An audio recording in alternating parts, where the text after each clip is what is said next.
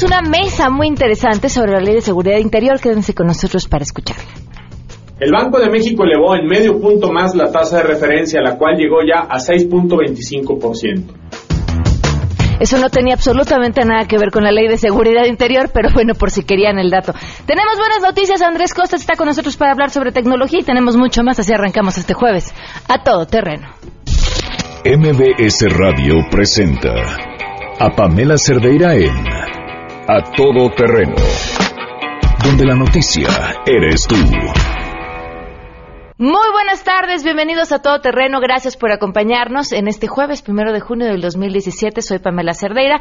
Los invito a que se queden con nosotros de aquí hasta la una de la tarde. Tenemos muchas cosas que comentar. De una vez les digo cómo podemos ponernos en contacto. El número de WhatsApp es 55 33 32 95 85.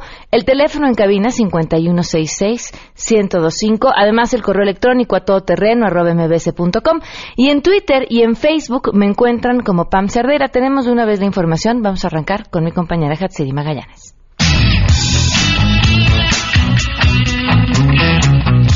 Gracias, buenos días. El presidente de la República, Enrique Peña Nieto, realizará este jueves una gira de trabajo en el puerto de Lázaro Cárdenas, Michoacán, para encabezar la ceremonia del 76 aniversario del Día de la Marina. Todo esto acompañado por el gobernador del estado, Silvano Aureoles. En el acto oficial asistirán los secretarios de Educación, Aurelio Núñez, además de Marina, Vidal Francisco Soberón y de la Defensa Nacional, Salvador Cienfuegos. En esta visita, el mandatario aprovechará para revisar también los avances que registra precisamente la zona económica especial en aquel puerto. En este acto también evocará a los marinos caídos y depositará una ofrenda floral a bordo del buque Osumacinte y ahí recibirá también la explicación de las zonas económicas protegidas teniendo los honores con el silbato marinero. El primer mandatario aprovechará esta visita por el puerto de Lázaro Cárdenas para abanderar también los remolcadores Nextur, también Lerma, Balsas y Duero y precisamente ahí se entregarán las tres actas de abanderamiento y se realizará un recorrido de explicación sobre sobre el trabajo de estos remolcadores. Posteriormente acudirá a una comida precisamente con motivo del Día del Marino para así concluir su gira por aquel estado y regresar a la Ciudad de México. Para Noticias MBS, Jacqueline Magallanes. Consejeros del Instituto Nacional Electoral aseguraron que en los comicios de este domingo en el Estado de México, Coahuila, Nayarit y Veracruz no hay focos rojos y confían que sean pacíficos. En entrevista, la consejera Beatriz Zavala indicó que el sistema de fiscalización del INE es robusto a pesar de las declaraciones de Bacadena de que en todos los partidos se da financiamiento ilegal de campañas con recursos públicos. Escuchemos. No hay focos rojos, lo que se estuvo este, atendiendo pues son todas las situaciones normales, pero sí, se preguntó, pero no hay focos rojos. Yo creo que los ciudadanos han dado siempre, la ciudadanía ha dado esa muestra y siempre ha salido a votar en esas condiciones de manera pacífica. Por su parte, el consejero presidente del INE, Lorenzo Córdoba, señaló que está garantizada la integración de la totalidad de las casillas a instalar este domingo 4 de junio y tienen una amplia cobertura de representantes en partidos políticos, por lo que están enfrentando probablemente a las elecciones más observadas en la historia de los procesos electorales locales. Lo anterior lo señaló tras salir de una reunión con integrantes de la Comisión de Seguimiento a los Procesos Electorales Locales del Congreso de la Unión. Reportó Ernestina Álvarez. La Junta de Gobierno del Mecanismo para la Protección de Personas Defensoras de Derechos Humanos y Periodistas llevó a cabo su cuadragésima octava sesión ordinaria, la cual estuvo encabezada por el subsecretario de Derechos Humanos de la Secretaría de Gobernación, Roberto Campa. Durante la sesión, que inició el 30 de mayo y concluyó ayer, se acordaron 46 asuntos referentes a evaluaciones, reevaluaciones, reporte de actividades, modificaciones de medidas y ampliación de medidas, entre otros. En el encuentro, el presidente de la CNDH, Luis Raúl González Pérez, señaló la importancia en la coordinación que debe prevalecer entre el mecanismo federal y las entidades federativas para una protección corresponsable de las personas defensoras de derechos humanos y periodistas. También se informó que la Secretaría de Hacienda acordó la asignación al fideicomiso del mecanismo de los recursos faltantes de 2017 para la implementación de las medidas de protección, así como de los recursos necesarios para el el 2018 en el presupuesto de egresos, informó René Cruz González. Después de 18 años de no signar acuerdo alguno, el Sistema Nacional para el Desarrollo Integral de la Familia y el Gobierno de la Ciudad de México impulsarán el programa Médico en tu casa y generarán un registro nacional de centros de atención infantil. Laura Barrera, la titular del BIF Nacional, reconoció la eficacia de este programa Médico en tu casa, un modelo que se ha replicado en más de 20 ciudades del mundo y en 12 estados de la República para atender a aquellos quienes por alguna condición física o distancia no pueden llegar a los espacios de atención médica. Por otra parte, la titular del DIF nacional expresó que el registro de centros de atención infantil permitirá a los gobiernos ser más eficientes, eficaces y multiplicar las políticas de infancia. Miguel Ángel Mancera Espinosa, el jefe del gobierno de la capital de la República, expresó que habrá un incremento de las brigadas de especialistas en rehabilitación en la medida en que el DIF nacional contribuya para esta labor que a la fecha suma 3 millones de hogares visitados, informó Rocío Méndez.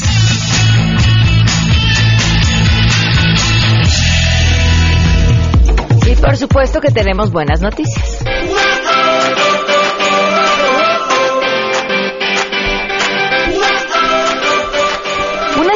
Estadounidense tomó la decisión de devolverle a nuestro país una colección de piezas prehispánicas que van del año 400 a.C. hasta el 1400 después de Cristo. Pertenecen a las culturas olmecas, eh, a la totonaca y huasteca y bueno, esta mujer, la residente de Florida, que restituyó las piezas vía valija diplomática al Instituto Nacional de Antropología e Historia, comentó que lo hizo en un acto de buena voluntad, pero sobre todo de conciencia. Estas piezas fueron recolectadas por su padre entre los años 60 y 70, cuando residió en, en, Veracruz, eh, por motivos laborales. El subdirector del Registro de Monumentos Arqueológicos, Muebles y del INA, el arqueólogo Alejandro Bautista Valdespino, comentó que esta mujer contactó al Consulado de México en Orlando a finales de marzo para devolver las piezas al país. Sobre los objetos que fueron analizados ya por la Dirección del Registro Público de Lina, por los arqueólogos Omar Silis García e Isaac David Ramírez, y se determinó que 18 de ellos son prehispánicos, uno de reciente manufactura y un coral blanco esférico sin valor cultural alguno. Las 18 piezas arqueológicas originales son un claro ejemplo de la diversidad eh, en las culturas de la costa del Golfo, desde pequeñas cabezas de estilo olmeca provenientes de la región centro-sur de Veracruz y que son las más antiguas. Eh, pues interesante esta estas piezas que, que, vuelven que vuelven a nuestro país. Eh, ¿Qué, qué importante es eh, tener una educación y que creo que antes la había menos, ahora hay más. De cuando vas a un lugar, cualquiera que este sea, en la medida de lo posible dejarlo idéntico o mejor de lo que estaba. Esto es que uno no, con este afán de llevarse el recuerdito, vaya despedazando los lugares a los que va. Y lo pongo en ejemplos tan básicos como las playas. Yo dediqué mi infancia a recolectar conchitas y asumo que muchos de ustedes también.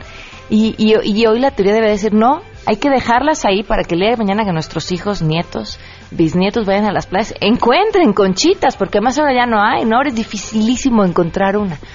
Eh, hay, hace, ¿qué fue? En abril, en, Cozumel, eh, en una zona que además es protegida, eh, había un, turista estadounidense con un caracol precioso que lo sacó. Y yo con unas ganas de irle a decir, oye, pues regrésalo, ¿no? Pero uno que luego se anda buscando broncas de gratis, al parecer alguien se lo dijo después y, y, lo regresó y lo regresó al mar porque bueno, pues finalmente ahí está y si uno se anda llevando las cosas, en este caso que comentábamos en la nota, eh, arqueológicas, pero bueno, también lo que está ahí en el mar y demás, pues si, si uno se lo lleva después, después ya nadie más podrá verlo.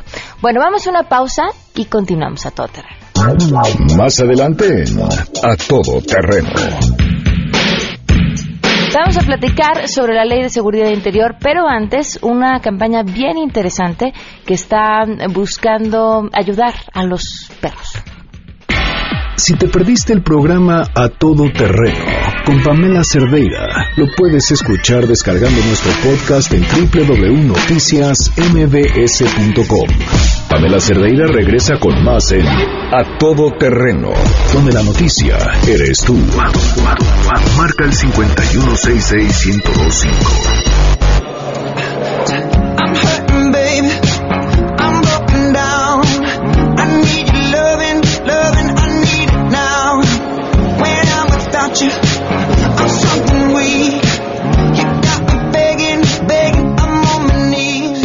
Terreno, gracias por seguir con nosotros. Está hoy aquí Carolina Rivas de la Asociación El Muro. Carolina, ¿cómo estás? Bienvenida. Muchas gracias. Gracias por acompañarnos. Eh, están haciendo una, bueno, vamos a poner en contexto a la gente de entrada, que El Muro es una asociación civil que se dedica a... Básicamente a tratar de disminuir los eh, niveles de violencia en la sociedad a través de programas de protección animal. ¿Por qué? ¿Por qué? Porque está comprobadísimo que los delincuentes, eh, los torturadores, los asesinos empezaron ensayando con animales. Entonces, la raíz de, de, este, de esta situación es el maltrato animal. Okay. Entonces, tratamos de erradicarlo con nuestros programas educativos. Y uno de los programas que están haciendo tiene que ver con una recaudación de fondos. Así es, nosotros nos estamos apoyando a donadora.mx con nuestro proyecto que es El Muro Esteriliza y Salva Vidas. Okay. En este caso, mira, nosotros llevamos 41 campañas de esterilización completamente gratuitas, lo que representa más de 4.000 animalitos esterilizados. Esto es en, en, zonas de bajos recursos, por lo tanto es de forma gratuita. Nosotros tenemos toda la logística, los veterinarios, pero lo que nos hace falta es lo más importante, que son recursos económicos.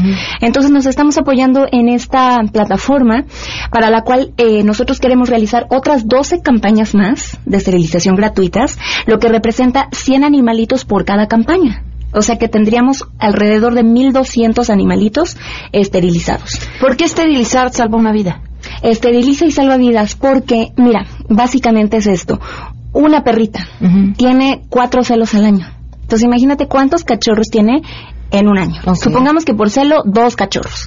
Ya tuvo dos por cuatro, ocho multiplícalo en dos años, en tres, en cuatro. Entonces es una sobrepoblación canina y felina en esta, en nuestra ciudad y bueno, en todo el país, lo que representa muchísimos animalitos que son nuestra responsabilidad. O sea, no es culpa del perrito que vive en la calle, ni mucho menos.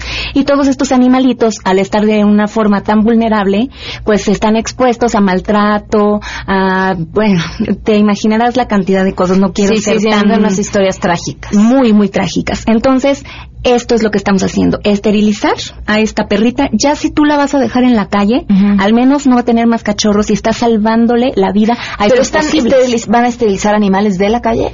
Mira, eh, procuramos hacerlo sobre todo en zonas de bajos recursos. Nos ha tocado ver gente que es que tengo tres perritas que viven aquí en mi colonia y las llevan a esterilizar. Entonces esa es la idea.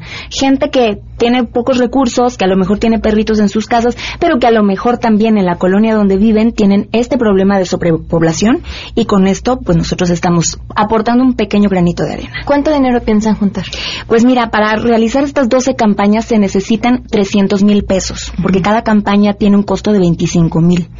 Pero desafortunadamente no hemos llegado a la mitad. Nos queda poquitito, poquitito tiempo. Entonces, ¿Hasta cuándo es? Esto es hasta el 10 de junio. Ok. Entonces, nosotros necesitamos, ustedes pueden aportar desde 250 pesos hasta 25 mil pesos que cuesta una sola campaña. Pero bueno, pueden hacerlo de una manera muy fácil. Se meten a www.donadora.mx, buscan nuestro proyecto que es El Muro Esteriliza y Salva Vidas. Y pueden hacerlo de una manera muy sencilla. Puede ser por tarjeta de crédito o débito, por transferencia o por PayPal o si no, pueden hacerlo de manera este, en efectivo. Se meten con un correo electrónico, les, les mandan por este correo una ficha de depósito y pueden hacerlo en muchas tiendas que vienen ahí mismo en la página de donadora y con eso ya ya saben que 250 pesos es igual a una esterilización. Entonces se los pedimos así enormemente para que nosotros podamos seguir con esta labor y nosotros encantados. Pues mucho éxito en, lo que quedan estos últimos. Seguramente juntarán lo que les falta. Muchísimas gracias, Pamela. Y donen, donen, donen, lo necesitamos muchísimo. Muchas gracias. Vamos a una pausa y continuamos. Pamela Cerdeira es a todo terreno. Síguenos en Twitter, arroba Pam Cerdeira. Regresamos. Pamela Cerdeira está de regreso en A Todo Terreno. Únete a nuestra comunidad en facebook.com. Diagonal Pam Cerdeira. Continuamos.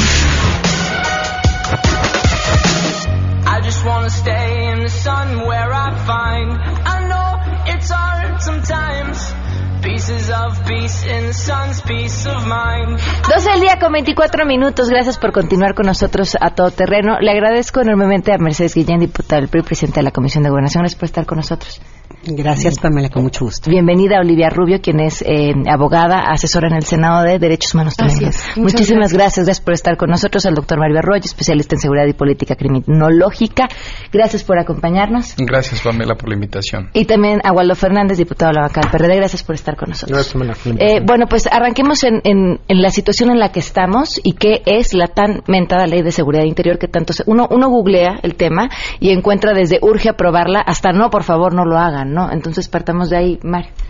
Pues yo creo que más bien los, los legisladores. Los legisladores, ok, está bien. Ahora, ¿cuál de los dos? Porque dicen que ya se pusieron de acuerdo. bueno, en, aprobarla, con todos los asegúnes que tienen, que tienen los distintos actores. Bueno, eh, la ley de seguridad interior eh, se encuentra en mi comisión para dictamen eh, y, y, obedece pues a una serie de iniciativas, no solo de la Cámara de Diputados, sino de Cámara de Senadores, de los distintos partidos políticos. Y obedece a la necesidad que sentimos y por eso hablábamos, Waldo y yo, de, su estado y del mío, Nuevo León y Tamaulipas, eh, de ciertas regiones. Es una ley que irá ciertamente mediante una declaratoria a normar la actuación de las Fuerzas Armadas en determinados territorios por un tiempo determinado y con, eh, digamos, las facultades específicas que tendrá esa convocatoria y que obedecerá ciertamente a una a un a una atribución que tiene el presidente de la República de ser el comandante supremo de las Fuerzas Armadas. O sea, eh, lo que es Policía Federal, lo que es Ejército y lo que es Marina obedecen, de acuerdo a la Constitución de México, a un jefe supremo que en este caso es el presidente. Esta, digamos, esta ley está inscrita en este, en este contexto y bueno, obedece a estos riesgos y amenazas a la seguridad interior que estamos viviendo en distintas regiones del país, en unas más que otras y que ciertamente pues entendemos también eh, la problemática de derechos humanos y creemos que en este dictamen probable que se pueda poner a, disposición de los diputados estarán contempladas todas las inquietudes que por diversas razones los distintos actores sociales han externado. Ahora, ¿qué, implicaciones tiene? O sea, cuando hablan de regular eh, la participación de las Fuerzas Armadas, ¿cuáles? Bueno, eh, primero que nada, sí te quisiera hacer la aclaración, es que esto lo hago a título personal. Mi grupo parlamentario tiene una posición respecto a la ley yo he estado pugnando porque hay una ley de seguridad nacional, seguridad interior, pero que hay una ley para el uso de las Fuerzas Armadas, dado en lo que insisto yo, la problemática de Nuevo León que se vivía allá y que en algunas otras regiones del país necesitamos que haya Fuerzas Armadas en, la calle, pero también regular su uso. ¿A qué atañe esta problemática? Es bien importante lo que señala la diputada. Eso, estamos trabajando en un dictamen, o sea, no hay todavía un dictamen, hay una iniciativa que se tiene que enriquecer por todos los grupos parlamentarios con sus diversas opiniones, respetando el tema de derechos humanos, pero donde me parece que es fundamental que haya un principio básico y es nuestra realidad el interés de los ciudadanos. Al ciudadano no le importa si se llama seguridad pública, si se llama seguridad interior, si se llama seguridad nacional. El ciudadano quiere salir a la calle y saber que va a regresar. Y entonces tenemos que esta discusión que se ha dogmatizado en dos polos, llevarla y correrla al centro y entender que no hay una posibilidad práctica real de hoy, el día de hoy, regresar a las Fuerzas Armadas a los cuarteles porque no tenemos quien los cuide. Mencionaba antes de entrar lo que acaba de pasar en Nuevo León, que con una UCI robándose cinco mil pesos en una carnicería, mataron a una señora que incluso cayó encima de su bebé, creo que tenía 25, 28 años, y que a final de cuentas es esa misma UCI tampoco el poder de las policías municipales tienen incluso el poder de armamento para enfrentar. Entonces hay que ubicarnos en esta realidad y es lo que yo venía insistiendo desde la Comisión Bicameral, que pongamos el interés de los ciudadanos sobre la mesa, porque ellos son los que están en la calle y están sufriendo con la inseguridad. Ok, pero qué, ¿cómo funcionaría o cómo tendría que estar eh, esta iniciativa para cubrir esta actuación de las Fuerzas Armadas? Bueno, eh, por primero eh, de cuentas es donde no hay una ley, hay vacíos y donde hay vacíos hay abusos. ¿Qué es lo que nosotros estamos proponiendo? Primero que nada, que quede establecido cuál va a ser el protocolo, cómo es que se va a utilizar a las Fuerzas Armadas,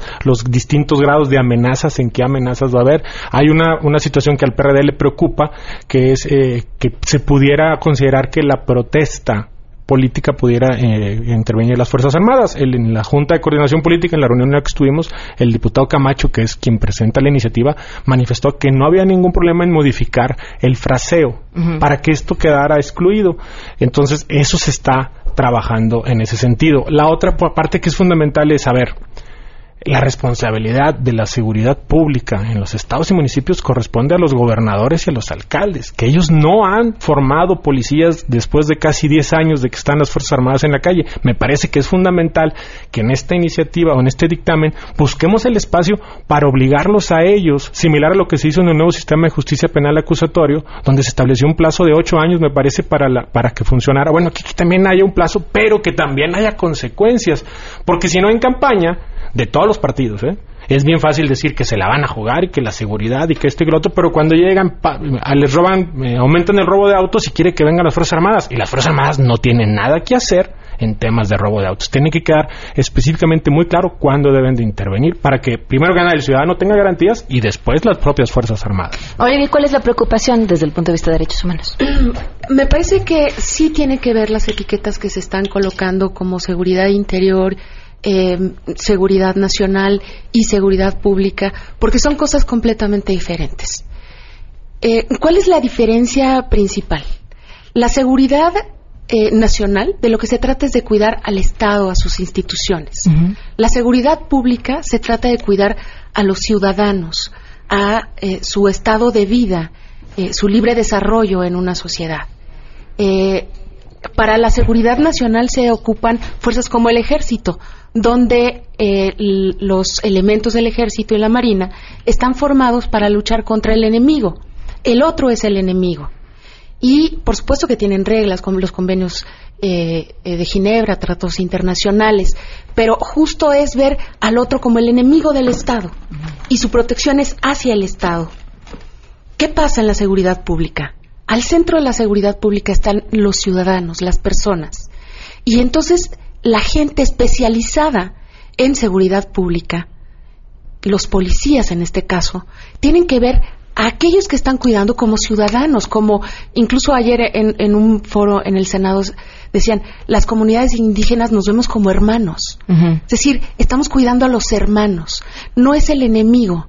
Y eso es lo que hemos visto durante este tiempo, sobre todo desde de 2006 a la fecha, en que el ejército ha estado eh, cuidando, digamos, haciendo labores de seguridad pública para lo que no están eh, capacitados ni formados. Entonces, lo que tenemos es un incremento en violación de derechos humanos, porque a pesar de que están vestidos de un color de verde, digamos, tienen que cumplir los estándares de seguridad pública, no de un, eh, seguridad nacional. Y lo que dicen que podría suceder con esta ley que es darle un marco normativo, en realidad es que ni siquiera se necesita, el marco normativo ya está en la Constitución y prohíbe que fuerzas militares hagan labores de seguridad pública. En 2008, justo cuando fue la modificación para el sistema acusatorio, se hizo la especificación en el artículo 21 que solamente seguridad pública pueden atenderla fuerzas civiles. Pero ya estamos ahí y llevan haciéndolo desde hace muchos años. Estamos ahí y estamos en una situación como en el arraigo. El arraigo fue inconstitucional, lo metieron a la Constitución, el arraigo debería de desaparecer y mucha gente decía, hay que normarlo. No, no hay que normarlo. En realidad no podemos normar, es como mover estándares. Quiero hacer una analogía muy simple y es como si tuviéramos una escasez tremenda de neurocirujanos en México. Dijéramos, ok, pues ahorita que las neurocirugías las atiendan los ortopedistas Mientras tanto, deben, saben medicina y mientras tanto vamos formando neurocirujanos. ¿Qué sucede con eso? Bueno, si la están atendiendo los ortopedistas con sus herramientas, que son cinceles y martillos, lo que vamos a tener es un estándar de neurocirugías bajísimo. O sea, nos van a morir mucha gente, eh, vamos a tener eh, personas que terminen con, con daños cerebrales y no formamos neurocirujanos durante 10 años. Y ahora lo que vamos a hacer es, con una ley, decir, bueno, el estándar para las neurocirugías es que la atiendan los ortopedistas. Eso es lo que haríamos. Sinceramente, eso es lo que haríamos. No hay un incentivo, como dice el diputado Waldo, de decir, bueno, si no lo ha habido en 10 años, ¿por qué pensamos que con una ley de seguridad interior, ahora sí las entidades federativas y los municipios van a formar policías? Mario Roya. Yo tengo una pregunta a los legisladores antes de emitir mi, opinión, más bien una pieza de información. El 17 de junio del año pasado, 2016, el Senado de la República aprobó el dictamen a la reforma constitucional en seguridad pública. y se le ha conocido coloquialmente como mando mixto. Y se las mandaron a ustedes a la Cámara de Diputados. Y la pusieron a dormir y en noviembre, diciembre del año pasado, el general Cienfuegos levanta las dos manos y entonces exigen, piden una ley de seguridad interior y lo que yo he interpretado es que como partido llanero, ahora todo el mundo va atrás de la pelota llamada seguridad interior y se les olvidó la reforma constitucional que está por encima. Y luego algunos grupos legislativos empezaron como que a discutir que o me apruebas la de reforma constitucional y discutimos la de seguridad interior, pero quisiera preguntarles en cuál es el estatus en este momento en la Cámara de Diputados de esa reforma constitucional. Yo sí que hacía una observación. Yo desde septiembre del año pasado he estado insistiendo eh, sobre la necesidad de una ley de seguridad nacional, ahora quedó como subvencionado, pero para regular el uso de las Fuerzas Armadas, lo hice público desde la presidencia de la bicamaral, porque a mí sí me preocupa el vacío y sobre todo la denostación que estamos haciendo de nuestras Fuerzas Armadas de manera irresponsable en algunos lugares del país. Cada quien platica la historia de dónde viene, insisto, yo soy de Nuevo León y yo en Nuevo León, sin las Fuerzas Armadas no hubiéramos logrado recuperar la tranquilidad que tuvimos. Esa es una realidad y a mí me tocó vivirlo desde la parte de asociaciones civiles eh, cuidando a la atendiendo a víctimas. La, la, el dictamen que tú mencionas, incluso hoy iban a sesionar para, nada más que se, canceló la, reunión, no me toca a mí, yo no estoy en esa comisión, pero se está procesando. Parte de las negociaciones que se vienen dando dentro de la Cámara, una posibilidad es que salga Seguridad Interior y salga mando mixto de manera conjunta. Es algo que puso el PAN y el PRD sobre la mesa. No te podía decir en este momento si, la negociación sigue vigente o no, pero ese es más o menos hacia dónde va el camino. A ver, eh, yo también quisiera eh, aclarar, no es un tema que haya salido a partir de una petición que el general Cienfuegos haya hecho en una reunión, por cierto, con medios de comunicación, ni siquiera fue una, una declaración formal.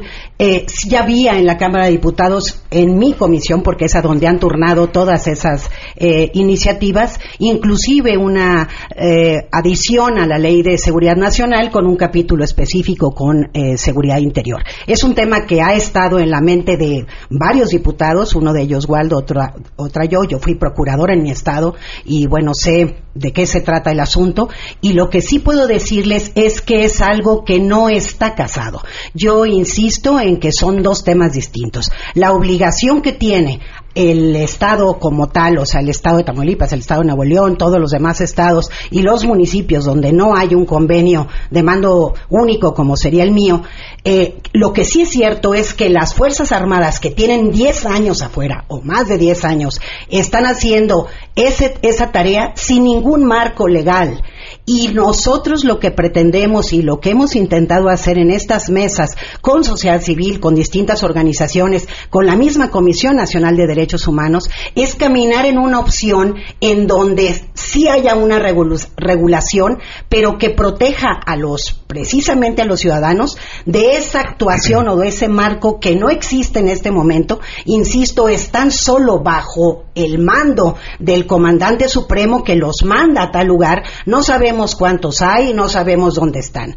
Esta, esta ley le daría, eh, hablando ya del cómo, un procedimiento mediante una, eh, la expedición de una declaratoria. Y esa declaratoria sería petición obviamente de el gobernador del estado del Congreso y habría contrapesos en este caso de la comisión bicamaral que tiene una digamos una reasignación de funciones en lo que tiene que ver con los informes periódicos con el conocimiento con la publicación de la declaratoria. Y ustedes o sea ustedes medios y nosotros ciudadanos sabríamos a dónde van las Fuerzas Armadas, en qué número, eh, de cuánto tiempo hablamos, cuáles son las funciones específicas que va a desarrollar cada uno, sin demérito del artículo 21 ni el 16. Yo sí quiero ser muy específica. No se trata de cosas distintas. Una cosa es el mando mixto que yo creo que en su momento saldrá. Lo que es cierto es que hay una ley de seguridad pública que ahorita está vigente.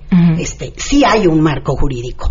Por otro lado está la, la posible reglamentación del 29 constitucional, que es la suspensión de garantías y que es lo que no queremos llegar en este momento. Y por otro lado está esta ley que pretendemos que sea aprobada eh, pues lo más pronto posible en este caso. No hay ahorita dictamen, no hay acuerdo, digamos, todo está en la en la JUCOPO, digamos, en la Junta de Coordinación Política a la que no pertenecemos ni Waldo ni yo, eh, y eh, tendrá que ver con los acuerdos políticos de otra naturaleza. Lo que sí es cierto es que está muy avanzado el dictamen, precisamente para poder limar todas las inquietudes que los académicos han externado en distintas ocasiones ante la misma comisión.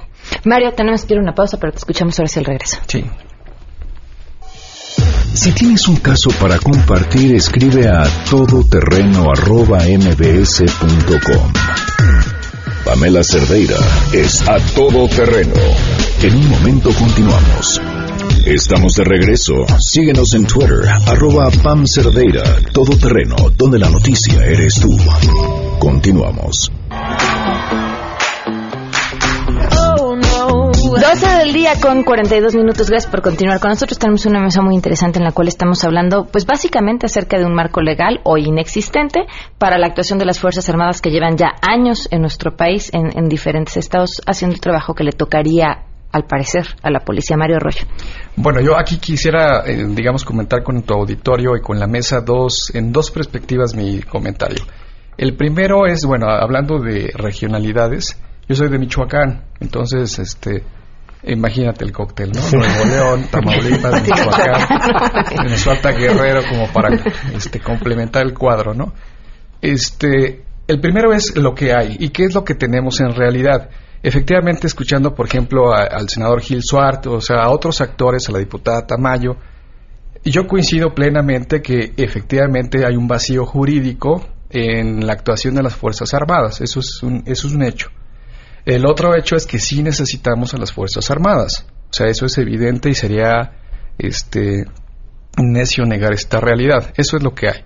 Pero por otro lado, también el problema es, decía Alejandro Ope, eh, si la solución son las fuerzas, las respuestas son las Fuerzas Armadas, eh, ¿cuál era la pregunta? O sea, el, me regreso al tema porque no tenemos policías en 22 años de Sistema Nacional de Seguridad Pública, no las hemos construido. Entonces quiere decir que esta gran inversión de recursos materiales, financieros y humanos no han fracasado en la creación de policías. Por lo tanto, el problema seguirá. Yo he dicho hasta a veces cínicamente a la Cámara de Diputados que por mí no hay inconveniente como ciudadano que aprueben la ley de seguridad interior. El problema seguirá exactamente igual.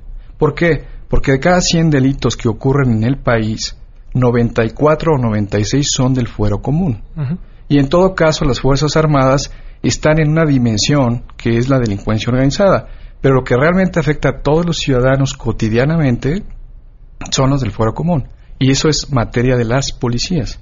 Entonces, regulemos las Fuerzas Armadas, tengamos, saquemos la ley de seguridad interior, tengamos la de seguridad pública y la de seguridad nacional, y les reto a que las apliquen a los mismos actores tres leyes. Y si son Policía Federal, una cuarta ley más sus reglamentos. Conclusión, yo creo que este proceso legislativo, yo lo llamé finalmente, pues, batear bolas rápidas, es necesario, digamos, sentar la discusión legislativa y sentarse realmente todos los actores legislativos y de la sociedad en un plan estratégico, como otros países que tienen en, un, en una misma ley. Yo escribí hace unas semanas para Reforma un artículo que se llamaba Por una seguridad sin adjetivos es una ley de seguridad para el Estado mexicano que tiene tres capítulos. Seguridad nacional, seguridad interior y seguridad ciudadana, no seguridad pública, que es un concepto obsoleto.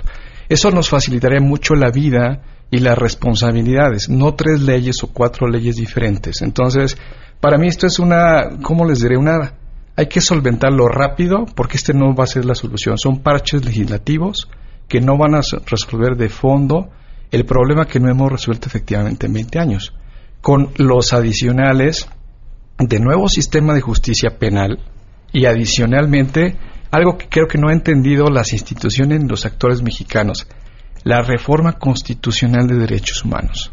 O sea, es decir, tenemos dos grandes reformas, sistema penal y de derechos humanos, que son, digamos, el tapete sobre el cual se deben de montar las otras reformas constitucionales.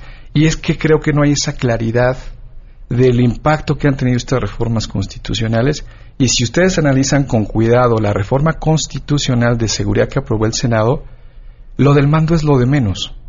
El mando mixto no tiene nada y ya contempla declaratorias por parte del Secretariado Ejecutivo de intervención, incluso de tomar el control mediante declaratorias de policías municipales e incluso estatales y plazos temporales para la intervención de las fuerzas federales. Entonces hay una gran mezcolanza. Si yo analizo las iniciativas de seguridad interior que presentaron los distintos partidos, hay un análisis que usted lo debe de tener, confunden todos los conceptos.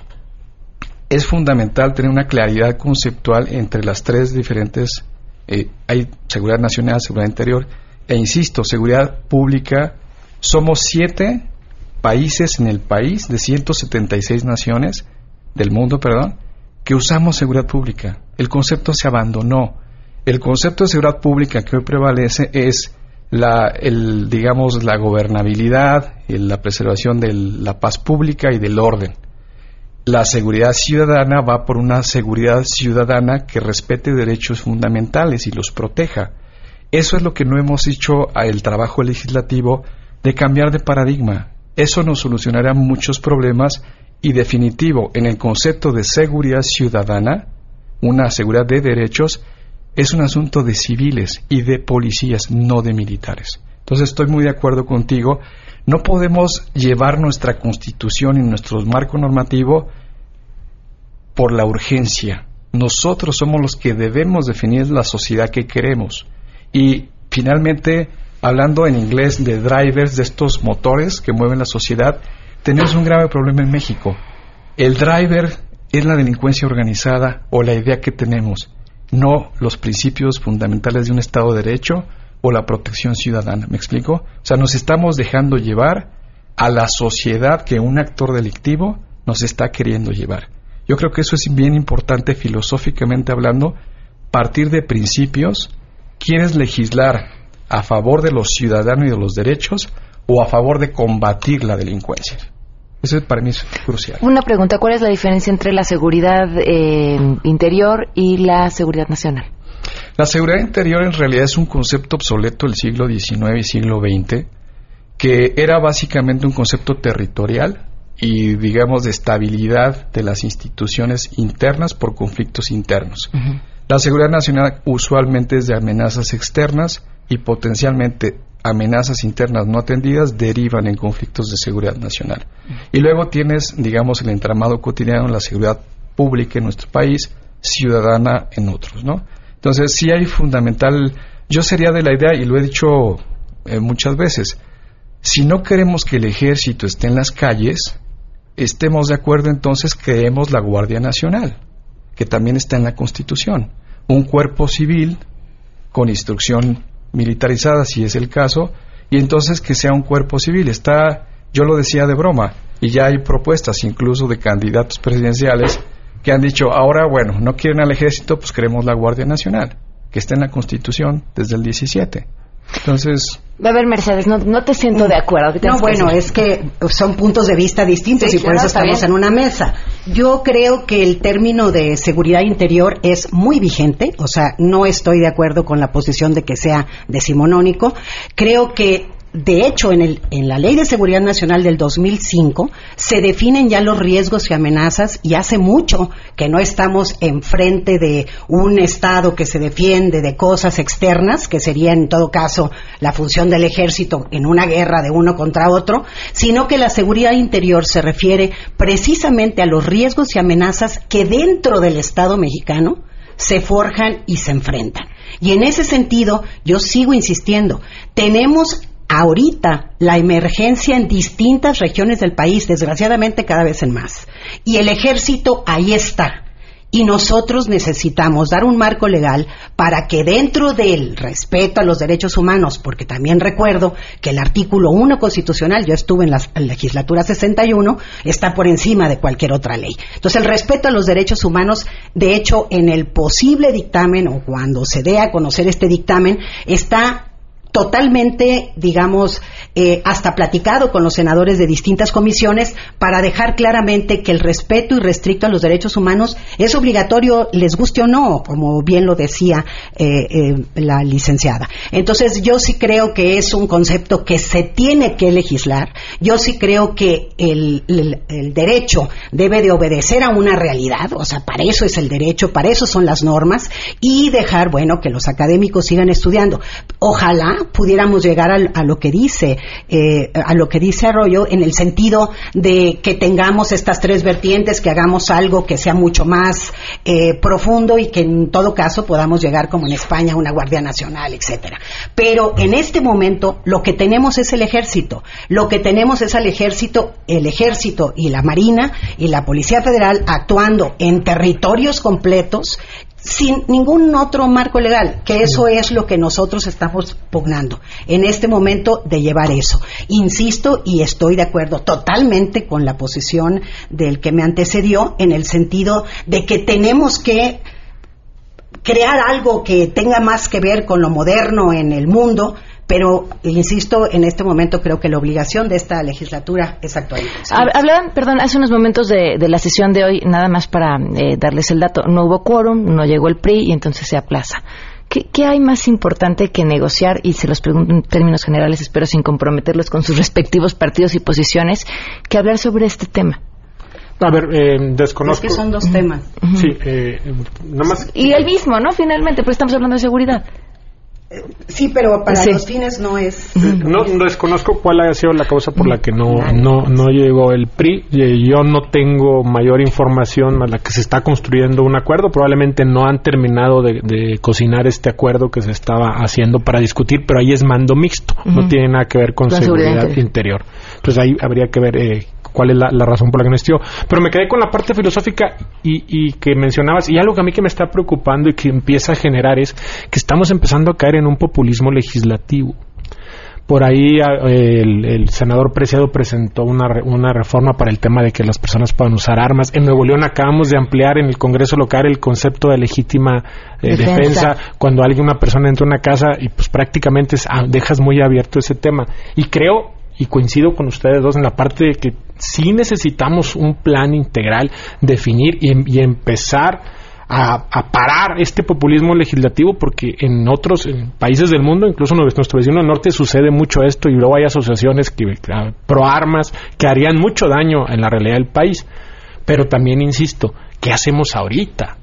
Ahorita en este momento requerimos una ley que al menos dé certeza y que mande un mensaje contundente a los ciudadanos de que sabes que sí estamos pensando en el interés de ustedes, con los asegúnes y las modificaciones que correspondan, pero que sobre todo sí eh, eh, eh, tenga claro los ciudadanos que es por ellos. No es por un partido, por otro partido, no es por el partido del gobierno, no es por la oposición, es por dar certeza a los ciudadanos de cuándo deben intervenir las Fuerzas Armadas y que evidentemente hay que presionar a nuestros gobernantes a que formen policías. Nosotros pasamos por un proceso donde se formó una policía y hoy esa policía prácticamente está desapareciendo en Nuevo León.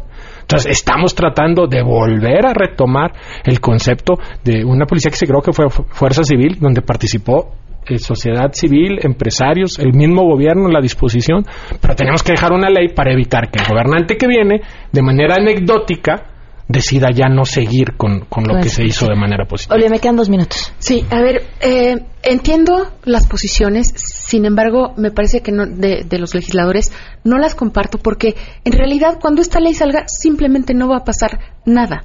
En los hechos no van a cambiar las cosas.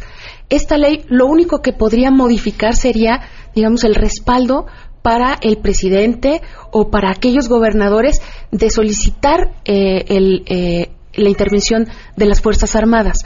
Pero hay, una regulación de cómo las Fuerzas Armadas tendrían que hacer eh, labores de seguridad pública.